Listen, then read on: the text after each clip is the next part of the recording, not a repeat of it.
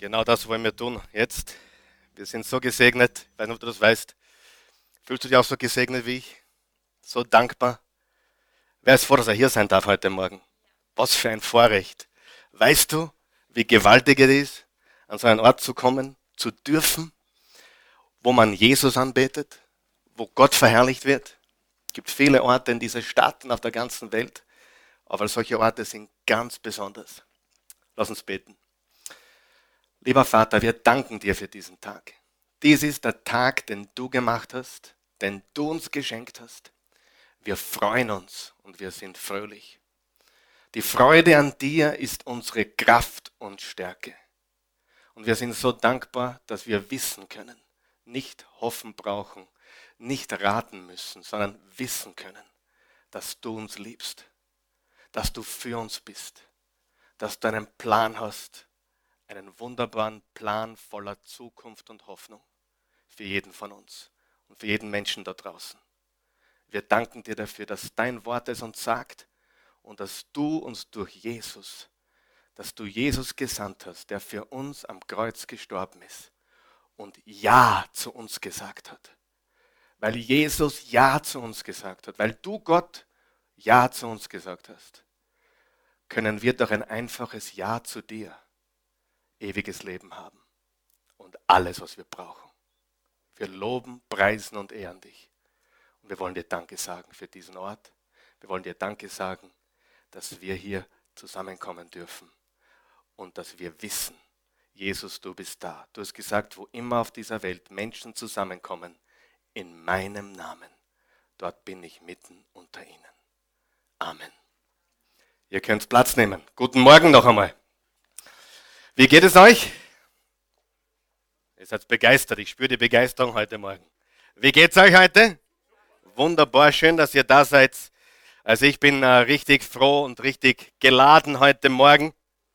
Wir starten heute Morgen eine Serie von Botschaften mit dem Titel Ja. Und das ist ganz sicher, ja, ganz sicher der kürzeste äh, Serientitel, den ich je gehabt habe. Zwei Buchstaben. Selbst wenn man das Rufzeichen noch dazu nimmt, ist es der kürzeste Titel. Ja, und äh, die Grundlage finden wir im zweiten Brief des Paulus an die Korinther. Bist du dort? Du kannst vorne mitlesen. Du kannst sogar da am Kreuz lesen, diesen Vers. Wir haben ihn daher geschrieben, fest in die Mitte des Kreuzes. Und du findest ihn auf deiner Outline. Du hast beim Hereingehen eine Outline bekommen zum Mitlesen. Und das ist die Grundlage für das, was wir hier predigen, was wir hier sagen. Du kannst eines hundertprozentig wissen. Ich stelle mich nie daher, ohne Gott zu fragen, was er will, dass ich sage. Ich stelle mich nie daher, ohne die Bibel als meine Grundlage zu nehmen. Die Grundlage für meine Predigten ist nicht Denke und werde reich oder Thinking Big oder sonst irgendein Buch, sondern die Grundlage für alles, was wir hier sagen, ist die Bibel, das Wort Gottes. Das kannst du wissen. Du kannst mit einem rechnen. Sofern es mir möglich ist, mein ganzes Bestreben ist es, dass das Wort Gottes, die Bibel, die Heilige Schrift, die Basis ist meines Lebens und die Basis von allem, was wir hier sagen und tun. Sag einmal Halleluja. Ist das nicht wunderbar? Das Wort Gottes hat Leben verändert, oder? Und wird auch in Zukunft Leben verändern, meine Freunde. Und das ist die Grundlage für die heutige Botschaft. Und der Vers ist 2. Korinther 1, Vers 20. Wenn du den hast, sag ja. Wie heißt der Titel unserer Serie? Ja. 2. Korinther 1, Vers 20. Er, Jesus, das habe ich eingefügt, damit jeder weiß, von, von wem wir reden. Er, Jesus, ist das Ja zu allem, was Gott verheißen hat. Darum rufen wir durch ihn zu Gottes Lobpreis auch das Amen. Was heißt Amen? So, so ist es, so sei es.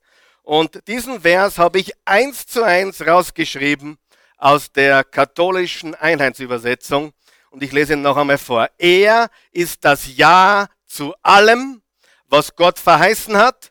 Darum rufen wir durch ihn, Jesus, zu Gottes Lobpreis auch das Amen. Und wir wollen an dieser Stelle natürlich auch alle begrüßen, die uns online zuschauen. Ich kann euch sagen, die letzten drei Wochen haben wir einen gewaltigen Anstieg im Online-Bereich gesehen. Und wir wollen unsere wachsende Community herzlich begrüßen, euch unsere besten Liebesgrüße schicken. Und wir sind sehr, sehr froh, dass wir hier gemeinsam euch das übermitteln dürfen, was wir hier tun. Lass uns die Leute begrüßen, bitte. Lesen wir diesen Vers noch einmal. Er ist das Ja zu, lesen wir gemeinsam laut bitte, ja? jetzt gehen wir schon auswendig, oder? Eins, zwei, drei. Er ist das Ja zu allem, was Gott verheißen hat. Darum rufen wir durch ihn zu Gottes Lobpreis auch das Amen. Wer ist der Er? Jesus. Wer ist der ihn? Jesus. Von wem reden wir? Jesus. Er ist das Ja Gottes. Gott hat Ja zu dir gesagt. Weißt du das? Weißt du, warum wir Weihnachten feiern können? Weil Gott Jesus gesandt hat vor 2000 Jahren und er hat gesagt Ja. Er hat Ja Doris, Ja Peter, Ja Steffi, Ja Cindy. Er hat zu jedem von uns Ja gesagt. Wer ist froh darüber? Einige sind deprimiert dadurch, keine Ahnung. Aber ich bin so froh darüber, dass Gott zu mir Ja gesagt hat. Und weißt du, der Großteil in unserem Land weiß das nicht. Weißt du das? Der Großteil von Österreich weiß das nicht. Ich habe gerade vor ein paar Wochen wieder mit einem sehr erfolgreichen amerikanischen Geschäftsmann und Prediger gesprochen. Äh, jemand, der wirklich ein großes Vorbild ist. Und ich habe ihm gefragt, ob er weiß, was das größte Missionsfeld der Welt ist. Und er hat gesagt, ja, selbstverständlich. Europa. Europa. Hast du das gewusst? Ja, wir sind da vielleicht, wir verhungern da vielleicht nicht. Aber der gottloseste Teil der Welt derzeit ist Europa. Und das ist das Missionsfeld der Welt. Glaub es mir. Es gibt kein größeres Missionsfeld als Mitteleuropa, Westeuropa, und äh, Österreich und Belgien rangieren angeblich ganz weit oben an der Gottlosigkeitsskala. Belgien ist, glaube ich, und Frankreich ist Nummer eins und zwei auf der Welt. Europa ist das größte Missionsfeld der Welt. Und diese Welt muss wissen, dass Jesus Christus lebt und Jesus Ja gesagt hat zu diesen Menschen. Wer ist mit mir heute Morgen? Wer glaubt, das ist wichtig? Das ist unsere Botschaft, Freunde, und die wollen wir verkündigen von ganzem Herzen mit all unserer Kraft. Und die Frage ist, wenn Gott zu mir und zu dir und zu uns allen Ja gesagt hat, was ist sein Plan? Was ist Gottes Plan? Was hat Gott vor? Was hat Gott in diesem Jahr mit dir vor? Mit diesem 2016er Jahr? Was hat Gott in deinem Leben vor? Und äh, ich kann es dir sagen, sein Wort hat sich nicht verändert. Wer ist froh darüber? Sein Wort ist immer noch dasselbe wie vor 2000 Jahren. Hebräer 13,8. Jesus Christus ist derselbe gestern, heute und für immer, in aller Ewigkeit. Und die Bibel ist voll mit Verheißungen. Manche sagen, die Bibel hat 7000 Verheißungen. Manche sagen, es sind nur 5000. Nein, ich habe jemand gehört, der gesagt, es hat 32.000 Verheißungen. Eine Verheißung ist ein Versprechen. Die Bibel ist voll mit Verheißungen. Das heißt, wir brauchen nicht raten, wir brauchen nicht nur hoffen, obwohl Hoffnung was Gutes und Wichtiges ist. Aber die Wahrheit ist, wir können wissen. Und eine der Verheißungen, die lese ich euch jetzt vor. Und das ist das, was Gott in deinem Leben tun will, in meinem Leben tun will und tun wird, wenn wir es zulassen, wenn wir Ja sagen zu ihm. Im Jeremia 29,11 steht das, was Gott heuer, sag einmal heuer, die Deutschen verstehen das nicht, dieses Jahr, ja, immer wenn ich in Deutschland unterwegs bin und spreche und heuer sage, die wissen nicht, was ich meine. Darum muss man es verteidigen. Heuer heißt dieses Jahr. Okay, das jeder verstanden? Sind die du auch? Wunderbar. Also heuer. Sag mal heuer. Lass uns die Deutschen was, was lernen. Heuer. Das will Gott heuer in deinem Leben tun. Dieses Jahr tun. Und im Jeremia 29,11 steht, denn ich weiß, Gott sagt, denn ich weiß, was ich mit euch vorhabe. Sagen wir jetzt gemeinsam. Gott weiß, was er mit mir vorhat. Sagen wir jetzt noch einmal. Gott weiß, was er mit mir vorhat. Wer weiß, ich muss mitspielen. Wer weiß, ich muss dazu etwas beitragen. Gott hat etwas vor in meinem Leben. Ich weiß, was ich mit euch vorhabe, spricht der Herr. Ich habe Frieden für euch im Sinn und kein Unheil. Ich werde euch Zukunft schenken und Hoffnung geben. Also drei Dinge, ganz einfach. Gott hat Frieden für dich geplant und das ist nicht der Frieden da draußen, den kannst du dir abschminken. Da draußen wird es keinen Weltfrieden mehr geben, aber viel wichtiger, Frieden in deinem Herzen. Wer kennt diesen Frieden? Da draußen tobt und stürmt, aber da drinnen hast du eine Ruhe, einen Frieden, der alles menschliche Verstehen übersteigt. Wer kennt das auch? Ich kenne das. Gott sei Dank kenne ich das. Er hat Frieden für uns. Er hat eine Zukunft für uns. Und er hat Hoffnung für uns. Weißt du, die größte Not des Menschen ist Hoffnung. Die größte Not des Menschen ist Hoffnung. John Maxwell sagt, 40 Tage kann ein Mensch ohne Essen auskommen. Vier Tage ohne Flüssigkeit. Vier Minuten ohne Sauerstoff. Aber keinen einzigen Moment ohne Hoffnung. In dem Moment, wo du die Hoffnung aufgibst, lebst du nicht mehr. Du vegetierst, du existierst, aber du lebst nicht. Hoffnung ist der Sauerstoff für die Seele. Und die Bibel sagt uns, er hat für uns Frieden. Wer ist froh darüber? Einer. Wer, hat, wer ist froh über die Zukunft? Drei, vier, fünf. Die Hoffnung, wunderbar. es ist gewaltig. Er hat Frieden, Zukunft und Hoffnung für uns. Dann noch eine Verheißung. 2. Petrus 1, Vers 3. Wenn wir Jesus immer besser kennenlernen, gibt seine göttliche Kraft uns alles, was wir brauchen. Sag einmal alles, was wir brauchen. Alles, was wir brauchen. Nicht alles, was du willst. alles, was wir brauchen. Wer weiß, die Bibel sagt noch nicht, du kriegst alles, was du willst. Träume nur und alles erfüllt sich. Wer weiß, das stimmt nicht. Wer weiß, Gott ist nicht im Business, meine Wünsche zu befriedigen, sondern seinen Plan zu erfüllen. Uh. Entschuldigung. Wer ist froh darüber, dass Gott nicht im Business ist, deine Wünsche zu erfüllen, deine egozentrischen, egoistischen, selbstsüchtigen, meine selbstsüchtigen Wünsche zu erfüllen, sondern Gott ist einzig und allein im Business, dass sein Plan Realität wird dass sein Plan zustande kommt, dass das passiert, was er will. Weißt du, viele Christen, ganz kurz ein Wort an alle Christen, alle, die bereits gläubig sind, ganz kurz. Christen haben immer noch nicht verstanden, was beten ist. Beten ist nicht, bitte gib mir. Beten ist nicht, jetzt hör mir ganz gut zu, beten ist nicht, Gott tue meinen Willen, sondern dein Wille geschehe. Beten dreht sich viel zu sehr um ich, mich, meiner, mir, wir vier, sonst niemand.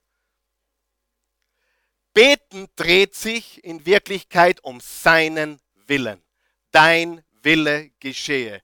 Dein Plan kommt zustande. Und das ist, was Gott segnet. Und wir sollten nicht, nicht beten, Gott segne meine Pläne, sondern gib mir die Pläne, die du segnest. Gib mir die Pläne, die du segnest. Wer glaubt, das macht einen Sinn? Viel, viel besser. Und das ist, was Gott tut. Viele, viele haben, haben Gott äh, zum Flaschengeist äh, runter äh, degradiert oder zum, zum Weihnachtsmann. Viele verwechseln das Christkind mit dem Weihnachtsmann. ja, das Christkind gibt es nämlich wirklich, es ist Jesus. Und er ist im Business, dass sein Wille geschieht, der Wille des Vaters. Aber der Weihnachtsmann, da musst brav sein und wenn du brav bist, ich war am 24. noch einkaufen. Die Christi schickt mir am 24. immer einkaufen. Ich meine, sie schickt mich nicht wirklich, aber ich äh, verspüre einen Druck, ich muss was einkaufen. Wer kennt diesen Druck? Ja? 24. und die Geschäfte haben ja alle noch bis 18 Uhr offen. Ich war einkaufen und da war vor mir, viele Leute haben offensichtlich das gleiche Problem wie ich. Und da war eine, eine junge Fra Frau und Mutter mit drei kleinen Kindern und einer hat nicht ganz äh, gehorcht. Er war drei und sie hat gesagt, wenn du jetzt nicht brav bist, auf Englisch natürlich, wenn du jetzt nicht brav bist, dann rufe ich den Santa Claus an. Und ich habe mir gedacht, das ist eine Theologie, bist du fertig? Gott sei Dank, Gott sei Dank ist das nicht die richtige Theologie. Wer ist darüber froh? Wer von euch weiß, das Christkind ist anders wie der Weihnachtsmann? Beim Weihnachtsmann und beim Nikolaus muss brav sein, sonst kommt der Krampus. Bei Jesus gibt es Vergebung, Gnade und Erbarmen so viel du brauchst. Halleluja. Das ist ein ganz wesentlicher Unterschied. Das eine ist Religion, Das andere ist eine lebendige Beziehung zu Gott. Und das ist sehr, sehr wichtig zu verstehen. Jetzt bin ich im 2. Petrus 1, Vers 3 hängen geblieben. Seine göttliche Kraft gibt uns alles, was wir brauchen. Das war's, was wir brauchen. Sein Wille, sein Plan, um ein Leben zu führen, über das sich Gott freut. Er hat uns durch seine Herrlichkeit und Güte berufen. Er hat uns durch seine Herrlichkeit und Güte berufen. Und ich glaube, so ein Leben wollen wir alle, oder? Ich glaube, jeder möchte ein Leben mit Frieden, Zukunft, wow, eine Zukunftsperspektive. Wenn du Viere schaust, siehst du eine gewaltige Zukunft. Hoffnung, dieses, dieser Sauerstoff, dieses Aufatmen mit Hoffnung. Wer möchte das? Wer, wer, wer, wer, das, ist, das ist, was alle Menschen wollen. Und einfach zu wissen, alles, was ich brauche, steht mir zur Verfügung. Aber hier ist die wichtige Frage. Gott hat Ja gesagt. Wer glaubt das? Gott hat Ja gesagt. Das Kreuz ist ein deutliches Ja zu dir, zu mir, zu uns alle. Das Kreuz ist Gottes Ja zu uns. Aber was ist notwendig dafür, dass wir das erleben, was Gott für uns bereitet hat, damit wir dieses Ja erleben? Warum ist die Kluft so groß zwischen dem, was gläubige Christen erleben und dem, was Gott versprochen hat? Warum ist die Kluft dermaßen groß? Warum siehst du Christen, die deprimiert, die einfach keine Freude haben. In meiner Bibel steht, die Frucht des Geistes ist Liebe, Freude, Frieden. Das heißt, wenn du den Heiligen Geist hast, hast du Frieden. Ich habe was Gewaltiges gehört von einem Prediger vor drei Wochen. Der hat gesagt, Dankbarkeit ist erst dankbar, wenn es sich durch Emotionen zeigt. Du kannst nicht grantig dankbar sein. Das geht nicht. Wenn du dankbar bist, dann sieht man es an deinem Gesicht. Schau den Nachbarn, schau sein Gesicht an. Nein, lieber nicht, ist leider lieber nicht. Ja? Wenn du dankbar bist, dann sieht man es. Wenn du Freude hast, ich habe so viel Freude, aber ich schaue grantig. Das gibt's nicht, Freunde, oder? Und das hat mir die Augen geöffnet. Weil es Christen gibt, die glauben, sie sind dankbar, aber sie zeigen es nicht. Weil wenn du dankbar bist, wird man es sehen. Emotion. Oh, ich liebe meine Frau und sie spürt es und sie, nicht nur das, was du meinst, sie, sie erlebt es wirklich, dass ich sie liebe. Ich sage es ihr 300 Mal am Tag. Meine, ich bin ein emotionaler Typ. Ich, ich, ich bin ein, ein nicht leicht zu bändigender Typ, aber ich zeige meine Freude. Natürlich muss man seine Freude nicht unbedingt so zeigen wie jemand wie ich, aber wer glaubt, Dankbarkeit ist sichtbar, Freude ist sichtbar.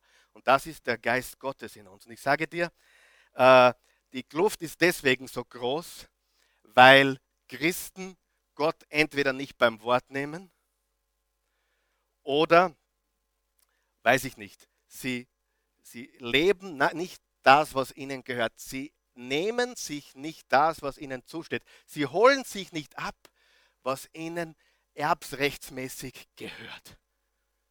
Was ist notwendig? Und ich sage dir, was notwendig ist. Du hast es schon erraten. Ein klares Ja. Ein klares Ja. Weißt du, und da gibt es ja diesen Witz, der geht ungefähr so. Was ist der Unterschied zwischen einem Deutschen und einem Österreicher? Ungefähr so geht der. Wenn, wenn, äh, wenn ein Österreicher sagt Ja, dann meint er vielleicht. Wenn er sagt vielleicht, meint er Nein. Und wenn er sagt Nein, ist er kein Österreicher. Wie die Deutschen sind, weiß ich nicht, aber so sind die Österreicher. Ich habe jetzt äh, einen Bericht gesehen, dass die Österreicher die am wenigsten konfrontierendsten Menschen sind, ein, gehören zu den wenigsten konfliktbereitesten Menschen auf der Erde. Die gehen lieber Leuten auf den Weg, lächeln schön und reden schlecht. Aber sie sagen auf keinen Fall Nein. Sie sagen vielleicht und meinen Nein und sagen Ja und meinen vielleicht. Und ich sage dir, ein Ja ist etwas ganz Wichtiges. Ich habe zu Christi Ja gesagt und meine, meine Frau fragt mich, warum ich immer noch mit ihr zusammen bin. Es ist die schönste Zeit meines Lebens, muss ich ganz ehrlich sagen. Sie tut sich manchmal vielleicht ein bisschen schwerer mit mir, aber eines weiß ich. Das Ja ist stark und gewaltig und, und äh, wir brauchen ein klares Ja. Manchmal sage ich zu jemandem, du kennst es sicher auch, würdest du mir einen großen Gefallen tun? Jetzt gibt es zwei Möglichkeiten, was ich erfahren habe. Entweder sagt, sagt er, naja, muss man sagen, was das ist. Oder jemand sagt, ja sicher. Wer von euch weiß, das ist eine gefährliche Sache, Ja zu sagen. Darf ich dir um einen großen Gefallen bitten? Ja. Fragen darfst schon, aber ob du das kriegst, ist eine andere Frage. Ja? Aber Ja ist etwas ganz Wichtiges und auch Gefährliches, weil wir sollten Menschen des Wortes sein. Wir sollten, unser Ja sollte ein Ja sein, unser Nein ein Nein. Und Gott ist voll mit Verheißungen, die lesen wir gerne. Aber weißt du, Gottes Wort ist auch voll mit Anweisungen, mit Geboten, mit Aufforderungen. Gottes Wort ist voll mit, mit äh, Dingen, wo Gott uns sagt, was wir zu tun haben. Und hier ist der Schlüssel, meine Freunde. Der Schlüssel ist ein bedingungsloses Ja.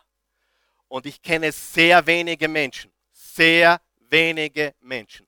Jetzt hör mir ganz gut zu. Ich kenne sehr wenige Menschen, die die Tür zusperren und den Schlüssel wegschmeißen. Sehr, sehr wenige. Sehr, sehr wenige.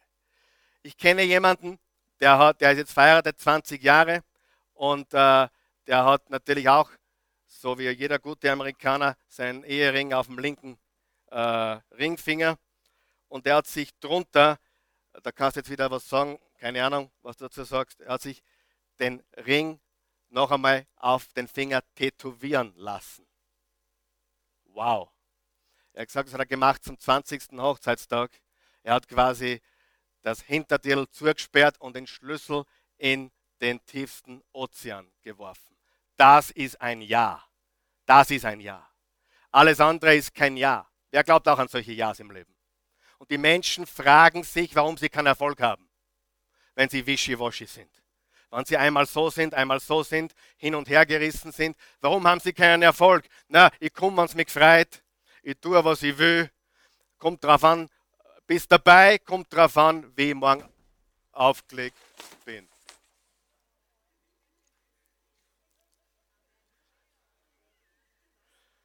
Macht nichts. Macht nichts. War schönes Kreuz. Das können wir dann nicht ausschneiden, ist kein Problem. Das können wir ausschneiden und dann wieder hinpicken. Also der Schlüssel ist ein entschiedenes, bedingungsloses Ja. Freund, das ist Gehorsam. Das ist Gehorsam. Alles andere ist nicht Gehorsam weil dein Ja wird nicht getestet, wenn die Sonne scheint. Dein Ja wird getestet, wenn es regnet. Dein Ja wird getestet, wenn dir einmal eine Predigt nicht gefällt. Dein Ja wird getestet, wenn du einmal nicht der gleichen Meinung bist mit deiner Frau. Dein Ja wird getestet, dein Ja wird getestet in den Zeiten der Herausforderung. Und der Schlüssel ist ein bedingungsloses Ja. Er hat uns sein Ja gegeben wir geben ihm unser Ja. Schnall dich an und pass auf. Wenn du Ja sagst zu Gott, musst du dich wirklich anschnallen und aufpassen. Gewaltiges wird passieren. Weißt du, hier ist das große Problem und das kannst du jetzt auch als Motivationsrede betrachten, diesen Teil jetzt, weil das hilft dir, ob du jetzt gläubig bist oder nicht, völlig irrelevant. Eines kann ich dir hundertprozentig sagen. Wenn du Erfolg haben willst im Leben, muss dein Ich will zu ein Ich werde werden. Wer dabei, ich möchte gerne in seinem Leben. Ich will, ich würde gerne. Aber es muss ein Ich werde. Ich werde. Ich werde. Nicht ich will das tun, ich werde das tun. Ich werde das tun. Und das Ganze ist eine Einstellung. Das Ganze ist eine Einstellung und ich nenne das die Ja-Einstellung. Die Ja-Einstellung und über die wollen wir jetzt kurz sprechen. Interessiert das jemanden? Wunderbar. Hilft es jemandem soweit heute?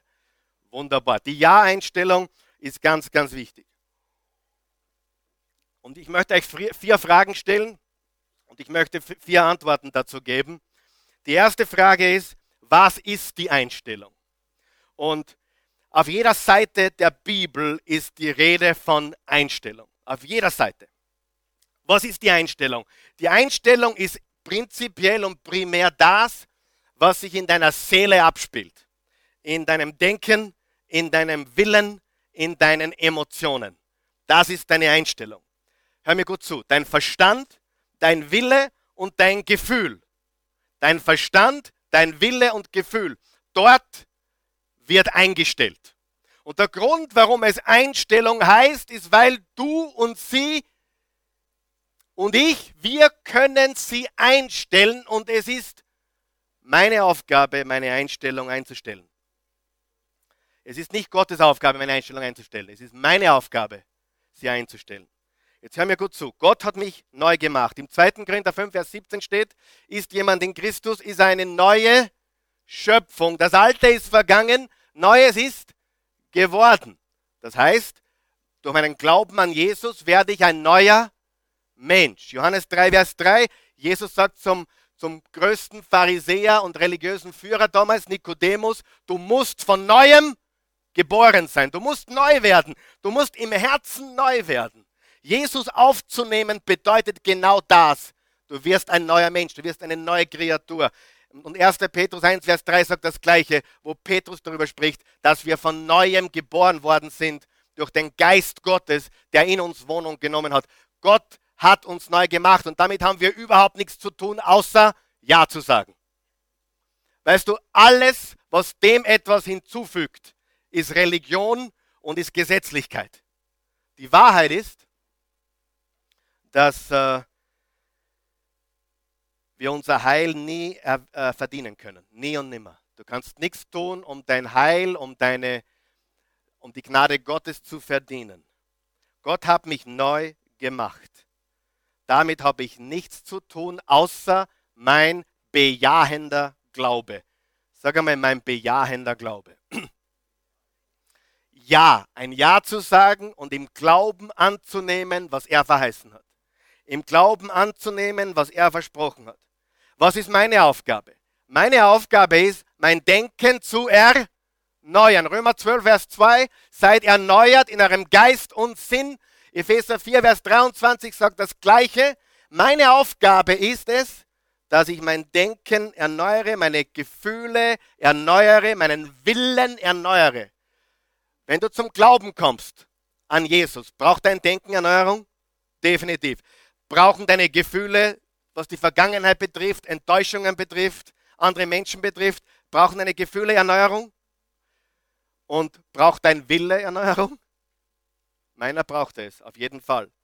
Und hier ist die gute Nachricht. Meine Aufgabe ist es, meine Seele zu erneuern und das durch die Hilfe des Heiligen Geistes. Ich bin nicht alleine. Der Heilige Geist lebt in mir.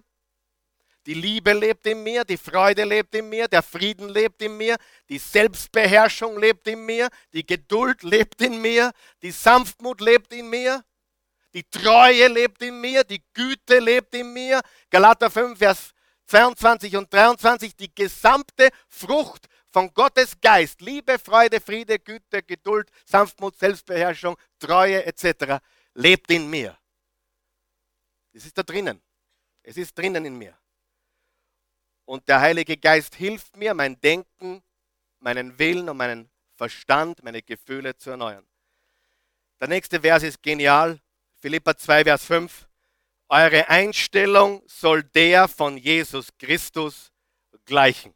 Eure Einstellung soll der von Jesus Christus gleichen. Sagen wir das gemeinsam. Meine Einstellung, meine Einstellung soll der von Jesus Christus gleichen. Wow, das ist überfordernd für einige von uns, oder? Über, überlegt er unseren Herrn, wie war er, welche Einstellung hatte er? Ist Einstellung wichtig? Was sagt die Bibel? Unsere Einstellung soll die sein wie Jesus Christus. Unser Herr und Jesus hat uns eine Einstellung vorgelebt, die wir imitieren sollten, die wir nachahmen sollten. Und diese Einstellung, schnall dich an, ist primär ein Wort. Hörst du mir zu? Dienen. Dienen. Geben. Das ist die primäre Einstellung von Jesus. Er ist nicht gekommen, um zu nehmen, sondern zu geben. Er ist nicht gekommen, um Leben zu gewinnen, sondern um sein Leben zu lassen, dienen. Und deine Einstellung sollte der von Jesus Christus äh, gleichen. Ich habe einige Bücher gelesen die letzten paar Wochen und äh, eines habe ich gelesen über, über die Mentalität der meisten Christen weltweit. Und ich bin keiner, ich liebe Christen, genauso wie alle anderen Menschen, aber ich bin selber ein gläubiger Christ, also ich, ich liebe sie, aber über 90 Prozent von Gottesdienst- und Kirchenbesucher kommen mit einer Einstellung des Konsumierens. Über 90 Prozent. Was gefällt mir heute, was gefällt mir heute nicht? Ist mir das recht, ist mir das nicht recht? Geht mir das auf den Keks oder gefällt mir das? Über 90 Prozent. Egal, ob dies ein Mensch ist, der frisch im Glauben ist, nein, es ist nicht egal. Die, die frisch im Glauben sind, die haben die kindliche Freude meistens noch viel mehr als die, die 30, 40, 50 Jahre dabei sind. Wer gibt mir da recht? Warum hat Jesus gesagt zu der Gemeinde in Ephesus in äh, Offenbarung 2, Vers 4, kehrt zurück zur ersten Liebe? Weil er ganz genau weiß, wenn du 20, 30 Jahre dabei bist, schleicht sich etwas ein, was ganz schmutzig, dreckig und, wie wir im Mühviertel sagen, schier ist. Und das ist diese Es steht mir zu Mentalität. Ich habe ein Recht. Ich konsumiere ich will, ich brauche das so. Was war die Einstellung von Jesus? Dienen. Sagen wir es gemeinsam. Dienen. Wer glaubt, dass das stimmt? Wer glaubt, dass das wichtig ist? Freunde, ich sage euch eines. Das Wichtigste, an dem wir jeden Tag arbeiten, das Allerwichtigste, ist unsere Einstellung. Das Allerwichtigste. Es gibt nichts Wichtigeres, als was wir jeden Tag tun, ist unser Denken, unsere Gefühle, unseren Willen, unsere Einstellung zu justieren, neu auszurichten und so weiter. Das ist das Wichtigste, was wir tun. Errettet sind wir, oder? Glaubst du an Jesus? Christus, der Retter, ist da. Glaubst du an ihn? Hey, was kann dir noch passieren? Du stirbst, du steigst ins Flugzeug, stürzt ab. Halleluja! Du bist da weg und wachst dort auf und sagst, wow, Wirklich. Was kann dir noch passieren? Nur deine Einstellung da auf der Erde ist das Problem. Du hast kein Einstellungsproblem mehr. Wer weiß, dass das stimmt. Das, was sich zwischen deinen beiden Ohrwascheln abspielt, ist der Schlüssel. Die Einstellung des Dienens. Deine Einstellung ist deine Gesinnung. Im 2. Timotheus 1, Vers 7 steht, Gott hat uns nicht den Geist der Furcht gegeben, sondern den Geist der Liebe, der Kraft und der Besonnenheit, der richtigen Denkweise. Die englische Bibel sagt Sound Mind. Was das heißt? Sound Mind? Gesundes Denken. Gesundes Denken. Gesundes Denken ist Freude, oder? Gesundes Denken ist Frieden. Gesundes Denken ist nicht, wenn dein Hirn Birn rattert und du am Abend nicht einschlafen kannst, weil du so viele Sorgen hast und so viele Ängste hast, das ist kein Sound Mind, oder? Deine Einstellung ist deine Gesinnung. Deine Einstellung ist deine Stellung, dein Verhalten, dein Standpunkt. Deine Einstellung ist deine Haltung. Welche Haltung hast du Gott gegenüber? Welche Haltung hast du dem Pastor gegenüber? Welche Haltung habe ich den Menschen gegenüber? Welche Haltung habe ich meinem Mann, meiner Frau gegenüber? Welche Haltung habe ich? Wir brauchen in der Schule wieder einen Haltens- und Haltungsunterricht. Ich glaube, wir brauchen Haltungsnoten, nicht nur im Skispringen. Haltungsnoten. Deine Haltung ist wichtiger wie das, was Gott schief läuft. Deine Haltung ist wichtiger, wie das, dass das Kreuz gerade runtergefallen ist. Deine Haltung ist wichtiger, ob dir meine Frisur gefällt oder nicht. Deine, deine Haltung ist wichtiger, als du glaubst. Wer glaubt mir? Was ist deine Einstellung? Puh. Du glaubst, ich habe die Predigt nicht dreimal schon zu mir gepredigt, die Wochen? Na, viermal schon. Und jetzt mal sage ich, Pilsel, hast du das verstanden jetzt? Büsselpur, hast du das verstanden? Einstellung. Einstellung. Wow, wenn du das verstanden hast, meine lieben Freunde, dein Leben, deine ganze Umgebung, alles wird sich verändern. Das ist deine Einstellung. Deine Gesinnung, deine Stellung, dein Verhalten, dein Standpunkt, all das Kann ich weitergehen zur zweiten Frage? Haben wir das erste? Was ist Einstellung? Wer braucht ein bisschen Justierung? wer braucht, wer, wer, ist, wer hat eine richtig gute Einstellung schon? Wir beten dann für die, die unter Hochmut leiden und Lügner werden wir auch austreiben noch heute. Spaß beiseite. Ähm, Frage Nummer zwei. Uh, jetzt wird es ganz persönlich. Aber ist Einstellung sichtbar? Ja, leider, sagt der Peter. Einstellung ist so sichtbar. Du glaubst gar nicht, wie sichtbar Einstellung ist. Nur das Problem ist, alle sehen es, nur du meistens nicht. Alle sehen deine Einstellung, alle sehen deine Haltung, alle sehen dein Problem, alle sehen es. Meine Frau sieht es und ich merke es nicht einmal.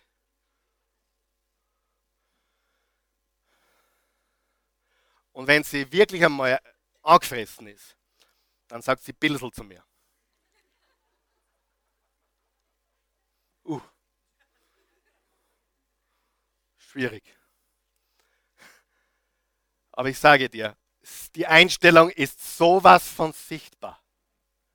Man sieht es in deinem Gesicht, man sieht es in deiner Körperhaltung, man sieht es im Zorn, im Stolz, im Hochmut, in der Gier, in der Kritik, im Lob, in der Danksagung, im Vergeben, im Loslassen, in der Freude, in der Passivität. Man sieht es, ob du Verantwortung übernimmst. Manche Ehemänner sind so passiv, kein Wunder, dass die Frau nicht glücklich sein kann. Wir leiden unter passiven Männern. Hm. Nicht böse, keine Steine schmeißen, Männer. Niemand hier in dieser, wir sind aktiv. Sind, Andreas, wir sind sehr aktiv. Aber Passivität ist eine Einstellung. Passivität ist eine Einstellung. Und weißt du was?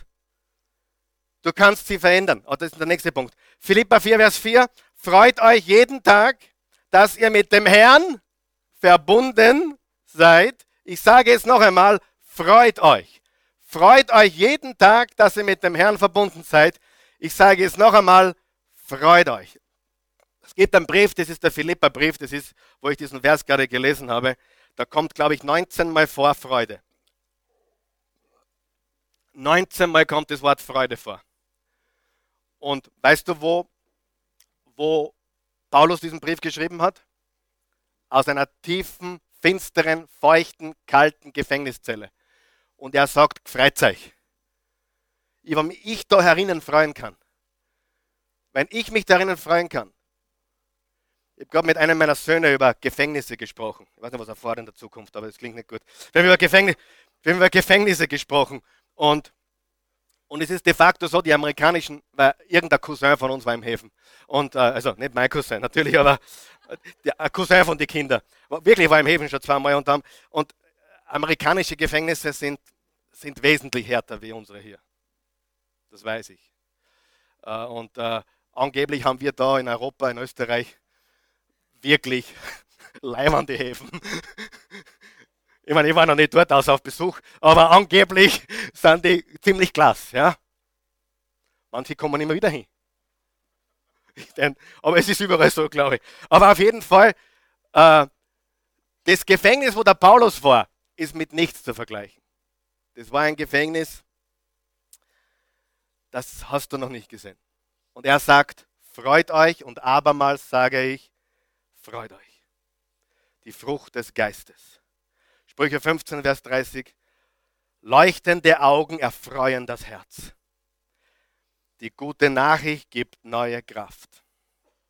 Gestern habe ich mit dem Eugen noch telefoniert und ich habe die letzten, ich habe die Nacht nicht viel, nicht viel geschlafen. Es ist noch American Time. Und äh, zwei Stunden merken wir nichts hoffentlich, oder? Aber ich, ich, ich glaube, ich habe dreimal gesagt, I'm on fire! Durch die Leitung. Ja, was, was, was? I'm on fire! Ich sag, und weißt du was? Mir war eigentlich gar nicht so zumute, wie, wie, wie, wie ich da geredet habe. Ich habe dann aber aufgelegt, habe darüber nachgedacht. Ich dachte, das war gescheit. Das war sehr gescheit. I'm on fire. Und die Frage ist, brennst du? Hast du leuchtende Augen? Leuchtende Augen erfreuen das Herz, die gute Nachricht gibt neue Kraft. Du kannst entscheiden, wie es da geht. Ja, du kannst entscheiden, wie es da geht. Du redest mit jemandem, der durch die Hölle gegangen ist und der die Höhen des Lebens kennt. Und ich kann dir sagen, wie es dir geht, ist deine Entscheidung. Dein seelischer Zustand ist deine Entscheidung. Es ist wirklich so. Sprüche 17, Vers 22, ein fröhliches Herz ist die beste Medizin. Gesundheitsvortrag.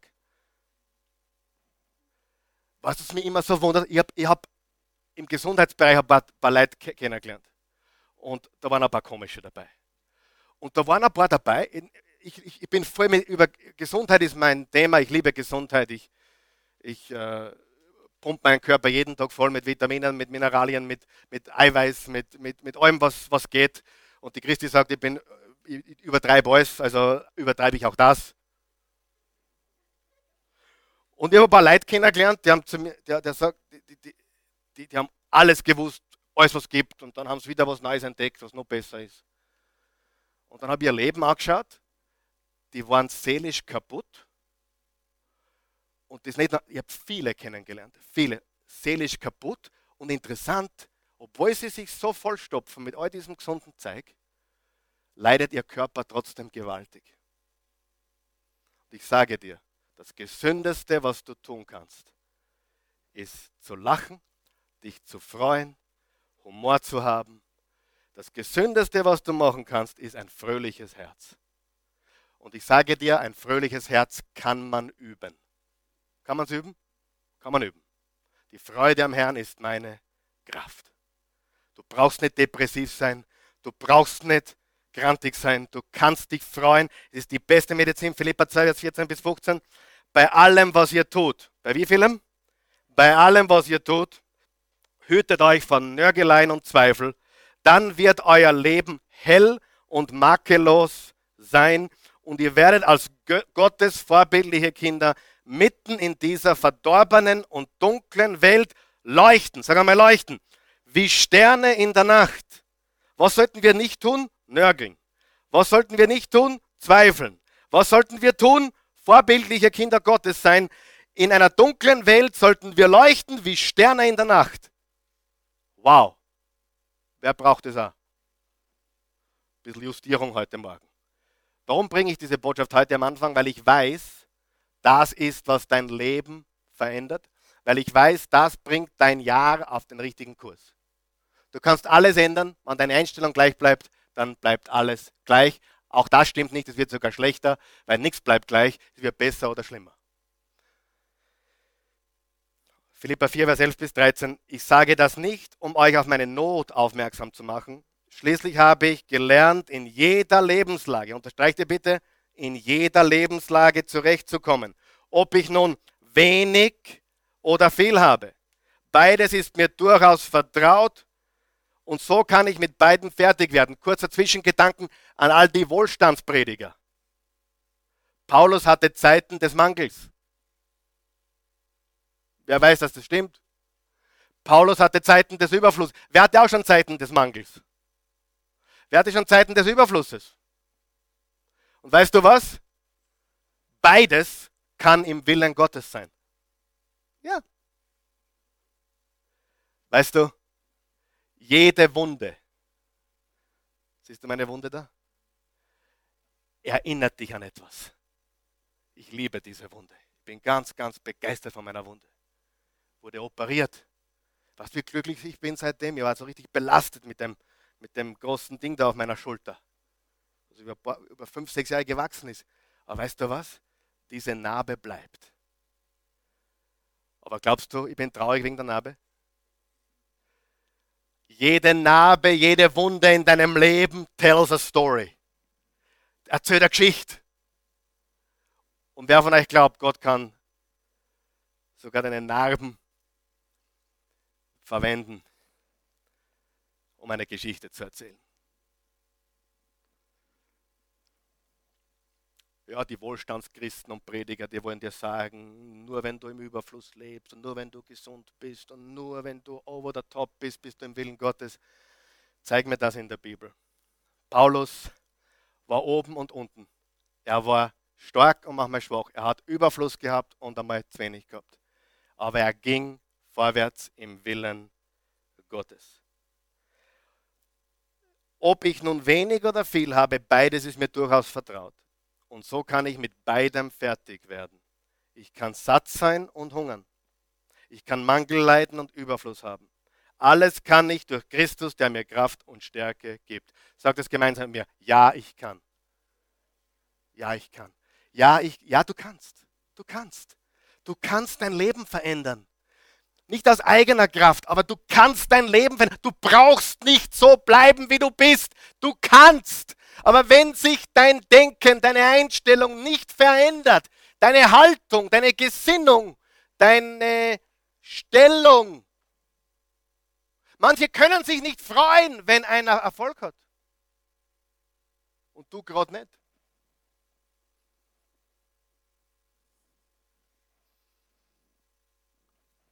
Problem, oder?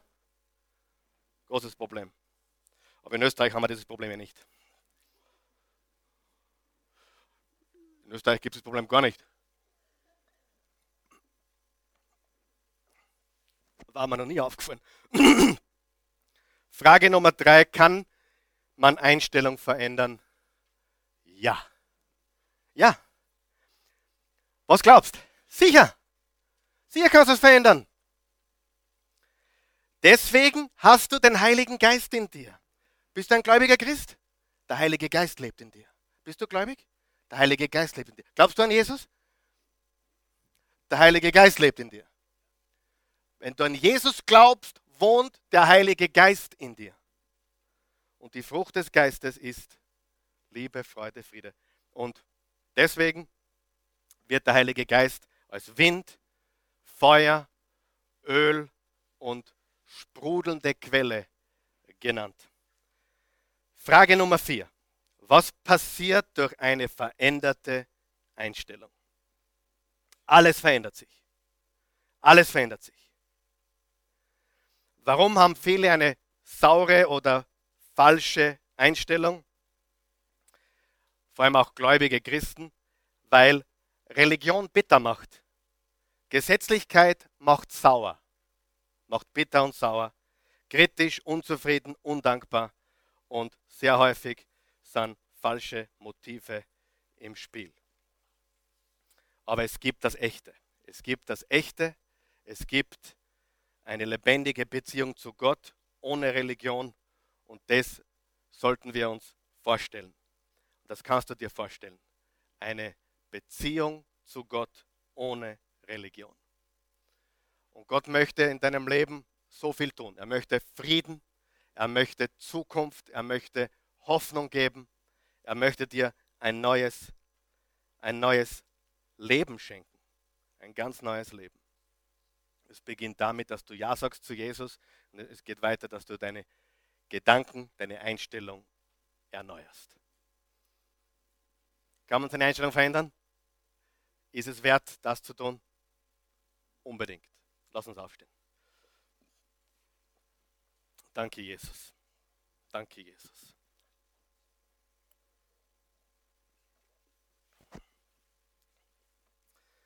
Himmlischer Vater, wir danken dir für diesen wunderbaren Tag, den du uns geschenkt hast. Die Freude an dir ist unsere Kraft und Stärke. Wir lieben dich, wir loben dich und wir preisen dich. Und ich bin so froh für jeden, der dahergekommen ist und jeden, jede Person, die auch zuschaut. Ich danke dir von ganzem Herzen für jede einzelne Person. Du lebst jede Person, du lebst jeden Menschen. Du hast einen Plan für jeden Menschen. Du hast Ja gesagt zu jedem Einzelnen. Du hältst niemandem etwas vor, du bist gegen niemanden. Du bist für jeden. Du bist nur gegen das, was wir tun, gegen unsere Sünde, gegen unsere Schuld. Das gefällt dir nicht. Das zerstört uns. Das ist destruktiv. Aber du bist für uns und du bist ein Gott, ein Gott der Liebe. Wir danken dir dafür. Wir loben dich und preisen dich und wir ehren dich. Wenn du hier bist heute Morgen oder auch jetzt diese Botschaft hörst oder siehst oder wo immer du bist, wir wollen dich einladen, äh, Jesus Christus als Herrn und Erlöser einzuladen laden in dein Leben, in dein Herz. Wir wollen dich einladen, ein Kind Gottes zu werden. Die Bibel sagt Im Johannes 1, Vers 12. Alle, die ihn aufnahmen und an ihn glaubten, denen gab er das Recht, Kinder Gottes zu heißen. Die Bibel sagt in Johannes 3, Vers 16, so sehr hat Gott die Menschen geliebt, dass er einen einzigen Sohn gab, damit jeder, der an ihn glaubt, nicht verloren geht, sondern ewiges Leben hat. Die Bibel sagt im Römer 10, Vers 9, wenn du mit dem Munde bekennst, Jesus ist Herr, mit dem Herzen an seine Auferstehung glaubst, bist du gerettet. Du hast ewiges Leben. Die Bibel sagt, wenn du glaubst, bekommst du ewiges Leben geschenkt. Gott möchte Wohnung in dir nehmen. Wenn du das möchtest, egal wo du stehst oder bist oder liegst oder sitzt, wir laden dich ein, mit uns zu beten, um Jesus zum Herrn deines Lebens zu machen.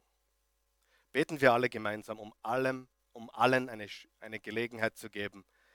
Und damit jeder weiß, sie sind nicht alleine, wir sind alle äh, im gleichen Boot. Wir brauchen alle Erlösung. Lass uns diesen Menschen helfen, ihren Glauben zu formulieren. Guter Gott, ich komme zu dir im wunderbaren Namen Jesus. Jesus, ich glaube.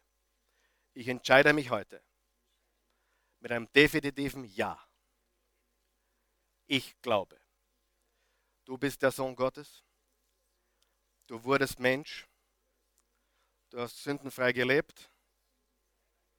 Du bist am Kreuz für mich gestorben. Du wurdest begraben und bist am dritten Tage auferstanden du lebst. Ich bitte dich, lebe jetzt in mir. Ich will dir gehören, Jesus. Ich nehme dein Leben. Ich sage ja. Ich glaube. Ich vertraue dir mein Leben an. Ich will nicht mehr zurück. Ich will ein neuer Mensch sein. Wohne in mir. Heiliger Geist, Geist der Liebe, Geist der Freude, Geist des Friedens, lebe in mir und hilf mir in diesem neuen Leben. Jeden Tag meine Einstellung, meine Haltung, meine Gedanken, meine inneren Motive, alles, was mich bewegt, in meiner Seele, in meinem Willen, in meinen Gefühlen. Verändere mich. Ich kann es nicht alleine.